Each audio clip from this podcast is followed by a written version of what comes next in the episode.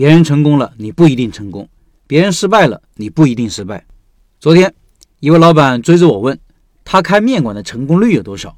他说看中了一个店铺，人流量挺大的，月租金三千块钱一个月，希望拿下开一家面馆。我把这个聊天截屏放公众号文章里了，听音频的老板可以到开店笔记的公众号查找对应文章，看这个截屏。这样的问题真的是让人哭笑不得。一个店成不成，影响的因素太多了，店铺的具体位置如何？曝光率如何？毕竟一步差三四啊！附近的竞争情况如何？竞争对手的运营水平如何？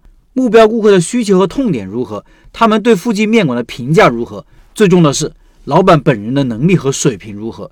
面对困难时的反应如何？是否善于观察和思考？老板对于开店这件事情的规划如何？对以后的生活规划如何？等等等等，所有的这些因素都会直接和间接的影响一个店的成败。而老板。希望我在微信里聊了两句之后就判断开店的成功率，而我又偏偏不是那种不经过大脑思考说话脱口而出的人，因为不愿意瞎说，不愿意给标准答案，我估计得罪了不少人。上一次也有一位老板问了一个类似的问题，他说店铺门口的人流量转化率按百分之几来算比较合适？我看网上说按百分之二来算，我的回复也是让其回归理性，而不是道听途说。我说百分之二的依据是什么呢？百分之二里面的分母是什么呢？千万要小心这些说法。网上很多人说的东西都是为了流量说的，不可信。事实上，进店率没有标准答案，因为各行各业的进店率肯定是不一样的。包子店的进店率和宠物店的进店率能一样吗？奶茶店的进店率和五金店的进店率能一样吗？即使同一个生意、同一个品类，不同的地方、不同的运营策略，进店率也是不一样的。如果套用一个数字，只会起误导作用，害人不浅。更有效的做法是，算算你看中的那条街道的同类型的店铺的进店率，会更有参考价值。但是也只是参考。比如，经过你蹲点，你计算出同一条街上的同行进店率是百分之五，于是你套用在你的店铺上，能这样吗？当然不能。百分之五是别人运营的结果，记住，那是别人运营的结果。是做了很多事情之后得到的结果，结果背后是有很多原因的。别人做了什么，你知道吗？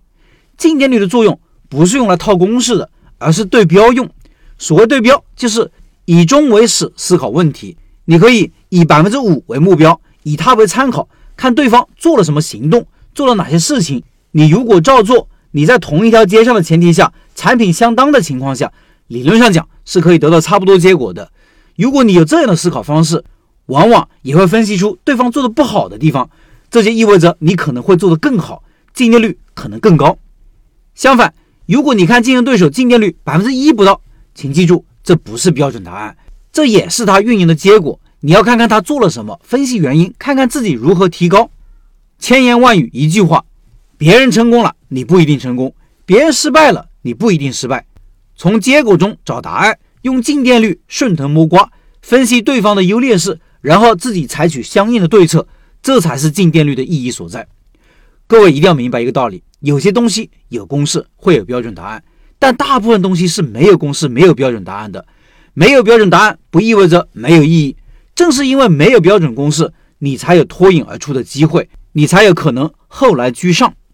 这种情况下，你要相信一句话：事在人为。